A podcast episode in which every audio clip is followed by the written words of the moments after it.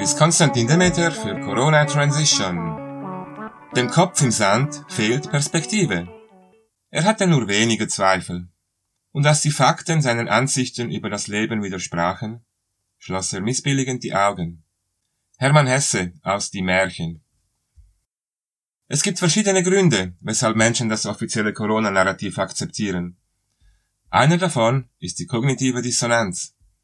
Der Begriff beschreibt das Unbehagen, das bei unvereinbaren Erkenntnissen entsteht. Besonders stark ist die kognitive Dissonanz, wenn neue Informationen einen gefestigten Glauben in Frage stellen. Die Reaktion auf das Unbehagen ist auch Charaktersache. Sie reicht von völliger Ablehnung der neuen Informationen bis hin zu deren völliger Akzeptanz.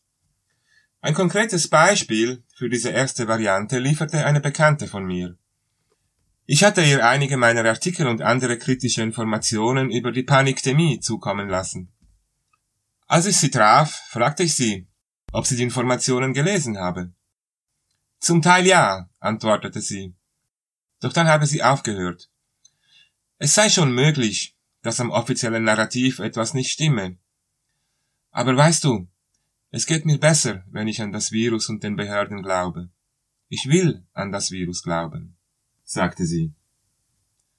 Klar, wenn man das offizielle Narrativ in Frage stellt, dann muss man grundsätzlich alles in Frage stellen, was Politik, Medien und Gesundheitswesen anbelangt. Wenn man das vorher noch nie getan hat, bricht ein Weltbild zusammen. Manche ertragen es nicht, eine so große Täuschung anzuerkennen. Sie wählen die blaue Beruhigungspille. Das bedeutet jedoch nicht, dass solche Menschen niemals die rote Pille schlucken werden. Meistens bedarf es vieler kleiner Schritte. Der Prozess kann Jahre, wenn nicht Jahrzehnte dauern. Deshalb muss man immer wieder Zweifel streuen. In diesem Zusammenhang wird mir manchmal vorgeworfen, mich vor allem mit Negativen zu befassen.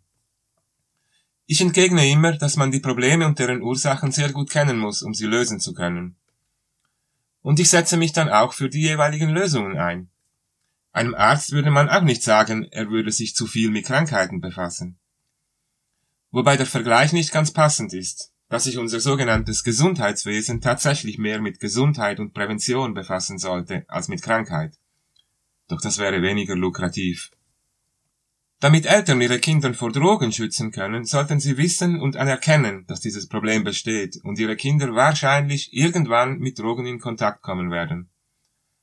Wenn die Eltern dies nicht tun, schaden sie dem Kind. Ein Problem verschwindet nicht, indem man es ignoriert. Um sich für den Frieden einzusetzen, sollte man sich mit Krieg und Kriegspropaganda befassen.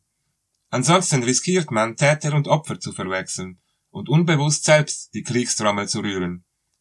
Das gilt gewissermaßen auch für den allseits proklamierten Krieg gegen das unsichtbare, noppige Monster. Wissen ist Macht und macht frei. Dieser und ähnliche Artikel finden Sie auf corona-transition.org.